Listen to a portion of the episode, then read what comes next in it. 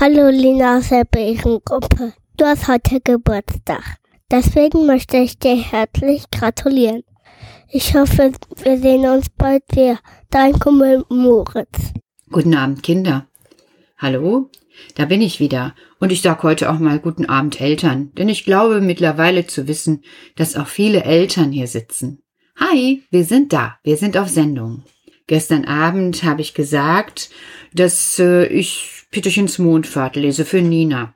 Aber weißt du, Nina, ich habe jetzt so oft da reingehört und äh, gelesen und ich denke, das ist gar keine richtige, schöne Kindergeschichte, die die Kinder jetzt abends hören mögen. Also wir machen das so, Nina. Sobald wir uns alle wieder hier in der Kita treffen und unser Alltag wieder da ist, dann komme ich einen Tag zu dir nach Hause und lese dir das ganze Buch vor. Okay? Das wäre mein Angebot. Und ich denke, die Nina sagt jetzt ja, weil es ist ja auch mal schön, wenn ich einen Hausbesuch bei Nina mache und ihr dabei für Nina ganz allein Peterchens Mondfahrt vorlese. Sollten jetzt natürlich viele Kinder sein, die sagen, oh Petra, das ist so doof, bitte lies weiter, dann könnte das ja unter unserer Adresse info@kuckucksruf.de einmal kurz hinterlegen oder an unsere E-Mail-Adresse von der Kita und dann würde ich das Buch auch wieder rausholen. So, das erstmal für heute. Gedacht habe ich mir aber, dass ich heute eine Geschichte erzähle, ein bisschen von Hase und Igel, weil zurzeit stelle ich fest, wenn ich morgens unterwegs bin, dass ganz viele Hasen unterwegs sind. Also das ist jetzt die Osterzeit. In der Zeit laufen viele Hasen herum, weil die gerne Familien gründen möchten. Die möchten Hasenmama, Hasenpapa werden und ganz viele Kinder um die Osterzeit haben. Deshalb nennen wir die Osterhasen. Und die Igel, die wachen jetzt auch so langsam wieder aus dem Winterschlaf aus. Ihr wisst ja, Igel machen lange, lange, lange einen Winterschlaf, die essen sich vorher kugelrund und dann legen die sich hin und schlafen und im Frühjahr werden die wieder wach. Die Temperaturen werden langsam milder, so nennt sich das. Das heißt, die Sonne kitzelt irgendwo ein unter Laub oder in Hölzchen verstecktes Igel, Igelwesen und dann werden langsam die Augen geöffnet und der Igel bekommt genauso wie die Raupe, ihr erinnert euch noch, ich mache mich auf den Weg, Hunger. Und deshalb sind in der Zeit besonders eben, wie ich vorhin schon gesagt habe, Hasen wie auch Igel unterwegs. Und davon handelt die Geschichte. Es ist nämlich so, jetzt muss ich mal gucken, dass ich hier nicht so oft drankomme. Christian sagt mir immer, pass mal auf dies auf und pass mal auf das auf. Und dann sage ich immer, ja, das tue ich. Und im nächsten Moment, muss ich gestehen, habe ich ganz schon wieder davon vieles vergessen und denke, buh, oh Christian, mach mir mal eine schriftliche Anleitung. Im Moment geht alles durch meinen Kopf durch ein Nudelsieb wenn das Nudelsieb zu große Löcher hat und dann die Spaghettis durchflutschen. So ähnlich ist das. Naja, egal. Zurück zur Hase- und Igelgeschichte. Es war an einem schönen Sonntag im Spätsommer. Bienen summten, Vögel zwitscherten und die Sonne schien auf die goldenen Felder. Die ganze Welt hatte eine sehr gute Laune, und der Igel, der vor seinem Haus saß und ein Liedchen pfiff, Offensichtlich auch. Nicht allen, zum Beispiel einer Maus, gefiel, was er da pfiff. Ihm aber war das völlig egal. Seine Kinder hatte der Igel bereits gewaschen und angezogen, und so beschloss der Igel, zum Rübenacker zu spazieren, um nach seinen Rüben zu sehen.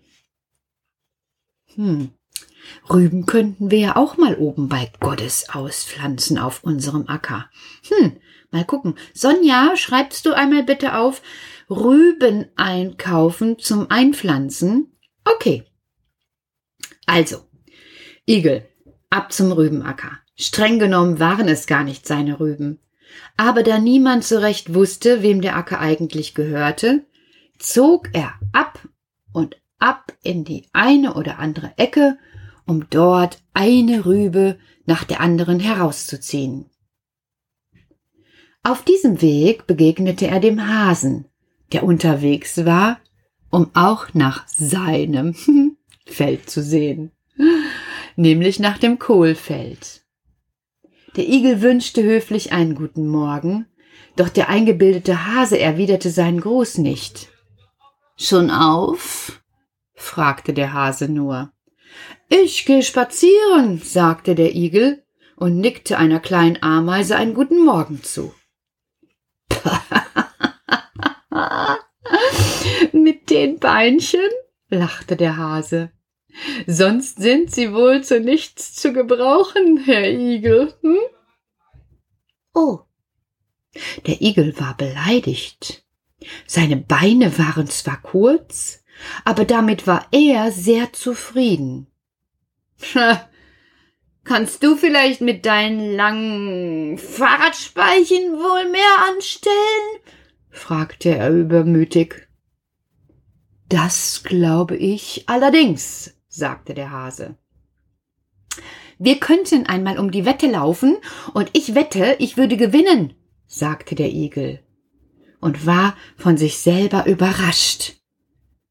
So wie wenn man auf einmal etwas sagt, was man vorher noch nie gesagt hat und das tun will, zum Beispiel, ich mach mal einen Überschlag draußen am Turngerät und das noch nie gemacht hat, dann ist erstmal so ein Kribbeln im Bauch und so ein Kribbeln im Kopf und dann denkt man, hab ich das gesagt? Will ich das? Aber es lässt sich auch anfühlen wie, ja, jetzt ist es dran. Und so war's beim Igel auch. sagte der Hase und lachte den Igel ein wenig aus. Na gut, worum wetten wir? Äh, um einen Korb voll Obst und eine Flasche Fliederbeersaft, sagte der Igel. Die Wette gilt, es kann gleich losgehen, sagte der Hase.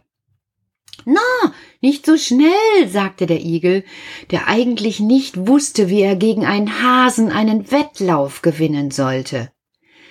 Ich hab noch gar nicht gefrühstückt, in einer halben Stunde bin ich zurück. Und dann lief er nach Hause, so schnell ihn seine kurzen Igelbeinchen trugen. Völlig außer Atem stürmte er durch die Gartenpforte. Dort saß seine Frau mit Kindern und bastelte. Ich hoffe, ihr bastelt auch gerade etwas oder morgen. Das macht nämlich die Igelmama ganz süß, die hat kleine Tierchen gebastelt. Also dort saß seine Frau mit den Kindern und bastelte kleine Tierchen. Frau, Frau, was mach ich bloß, was mach ich bloß? Ich habe mit dem Hasen gewettet, dass ich beim Wettlauf besiegen kann. Wie soll ich das nur schaffen? Er hat doch so lange Beine. Wie konnte ich nur so dumm sein? rief der Igel verzweifelt. Die Igelfrau verdrehte die Augen. Sie kannte das schon von ihrem Mann, und es war nicht das erste Mal, dass der Igel sich in Schwierigkeiten brachte.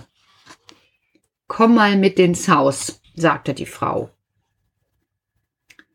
Der Igel folgte ihr mit gesenktem Kopf und hängenden Schultern. Ach, Männergeschichten, sagte sie und begann zu denken. Ich hab's, sagte sie plötzlich, rannte zu der Kommode und holte ein Hemd und eine Hose des Igels aus der Schublade. Rasch zog sie ihr Kleid aus und seine Sachen an. Da der Igel nur weiße Hemden und blaue Latzhosen trug, sah seine Frau jetzt fast genau so aus wie er. Komm schnell, sagte sie und zog den verdutzten Igel aus dem Haus. Die Kinder starrten ihrem doppelten Vater verblüfft hinterher. Auf dem Weg zum Rübenacker erklärte die Frau ihren Plan. Pass auf, Mann. Der Wettlauf findet auf dem langen Acker statt.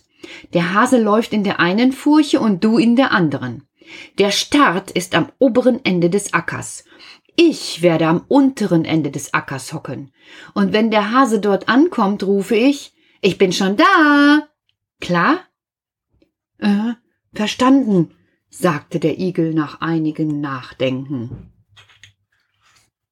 Als sie bei dem Acker angelenkt waren, versteckte die Frau des Igels im Gebüsch am unteren Ende sich selbst. Der Igel traf am oberen Ende auf den wartenden Hasen, der in seiner schick glänzenden Rennkleidung schon ungeduldig hin und her hoppelte, um sich warm zu laufen. Kann es losgehen? fragte der Hase eine vorbeiziehende Wolke, als ob der Igel gar nicht da wäre. Jawohl, sagte der Igel trotzdem. Beide gingen an den Start. Der Hase wackelte dabei wichtigtuerisch mit dem Stummelschwänzchen. Eins, zwei, drei, sagte der Igel, und der Hase raste, wie aus der Kanone geschossen, davon. Der Igel trottete hinterher, ließ sich aber nach ein paar Schritten auf den Boden fallen und duckte sich in die Furche. Als der Hase am unteren Ende des Ackers ankam, rief ihm die Igelfrau entgegen Ich bin schon da. Der Hase stutzte. Hier war was faul, dachte er und sagte Nochmal gelaufen, wieder zurück. Und schon war er losgerannt. Der Hase rannte so schnell, dass die Ohren nur so um seinen Kopf herumflatterten. Als er am oberen Ende des Ackers angekommen war, empfing ihn der Igel mit einem Ich bin schon da. Na, einmal zurück, japste der Hase erstaunt und schon leicht aus der Puste. Meinetwegen, sagte der Igel seelenruhig, so oft du willst. Der Hase lief dreiundsiebzig Mal.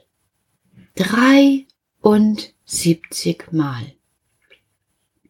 Doch jedes Mal, wenn er angekommen war, klang ihm ein ausgeruhtes Ich bin schon da entgegen.